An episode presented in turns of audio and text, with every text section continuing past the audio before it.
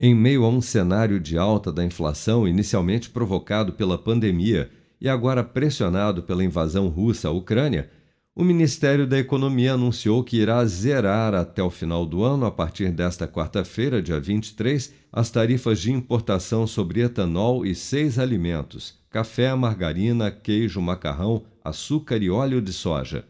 Além disso, a pasta também anunciou um corte de 10% na tarifa incidente sobre bens de capital e de informática e telecomunicação de forma permanente a partir de 1 de abril.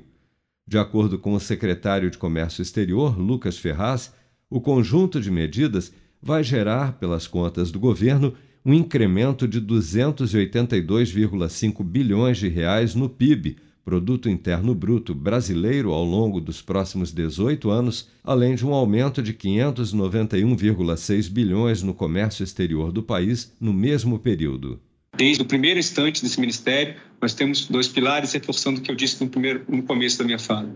É, consolidação fiscal, ou seja, a responsabilidade no gasto do dinheiro público, no dinheiro do povo.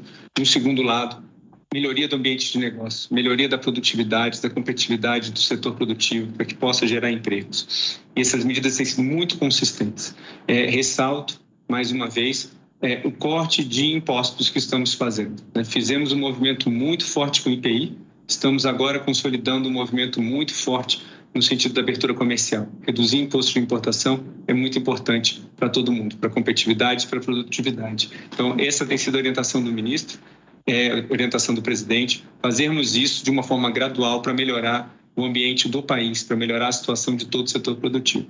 Segundo as estimativas do governo, o corte da tarifa de importação sobre o etanol poderá reduzir em 20 centavos o preço do litro da gasolina na bomba, que tem sido pressionado nos últimos dias pela alta do preço do petróleo em meio à redução de sua oferta global diante da guerra na Ucrânia. Já entre os alimentos, os que mais subiram nos últimos três anos foram os commodities com cotação internacional, como soja, café e açúcar. Em razão disso, neste período, o óleo de soja aumentou 153%, passando de R$ 3,48 em média para R$ 8,82, enquanto o pacote de 600 gramas de café saltou de R$ 11,50 em 2019 para R$ 21,65, com um aumento de 88% em apenas dois anos.